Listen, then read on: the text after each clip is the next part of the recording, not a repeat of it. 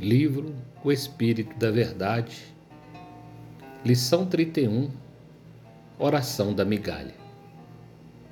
Senhor, quando alguém estiver em oração, referindo-se à caridade, faze que este alguém me recorde, para que eu consiga igualmente ajudar em teu nome.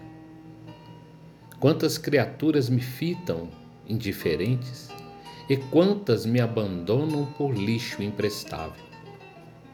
Dizem que sou moeda insignificante, sem utilidade para ninguém.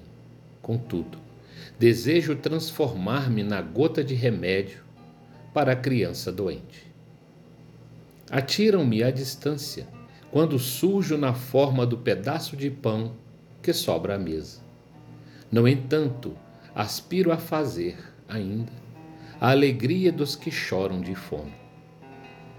Muita gente considera que sou trapo velho para o esfregão, mas anseio agasalhar os que atravessam a noite, de pele ao vento. Outros alegam que sou resto de prato para a calha do esgoto.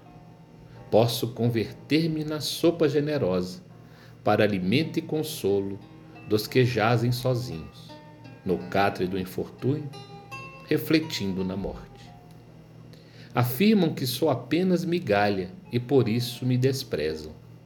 Talvez não saibam que, certa vez, quando quiseste falar em meu amor, narraste a história de um dracma perdida e, reportando-te ao reino de Deus, tomaste na semente de mostarda por base de teus ensinos.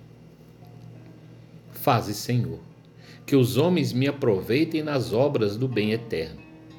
E para que me compreendam a capacidade de trabalhar, dizem-lhe que um dia estivemos juntos em Jerusalém, no Templo de Salomão, entre a riqueza dos poderosos e as joias fascinantes do santuário.